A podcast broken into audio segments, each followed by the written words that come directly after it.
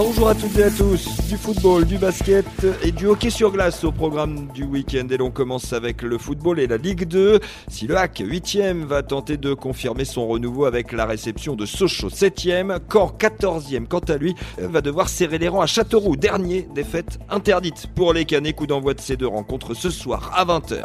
En basket, Mondeville en Ligue 2 féminine s'attaque à Toulouse. Là encore coup d'envoi ce soir à 20h. Et n'oubliez pas, mardi soir, ce sera le derby de Normandie en nationale à masculine. Saint-Thomas-Le Havre recevra le camp basket Calvados à partir de 20h. Également, du hockey sur glace aussi ce week-end. Nouveau déplacement pour les Dragons de Rouen, déjà champions en Ligue Magnus ce soir. C'est cette fois vers Briançon que seront les jaunes et noirs. J'ai du palais à partir de 18h. Enfin, c'était la bonne nouvelle de cette semaine. Le Haras du Pain va retrouver les championnats d'Europe de concours complet. Les Ornais se sont vus confier l'organisation de l'épreuve continentale en août 2023. Une répétition générale avant les JO de Paris en 2024. Bon week-end et bon sur Tendance Ouest.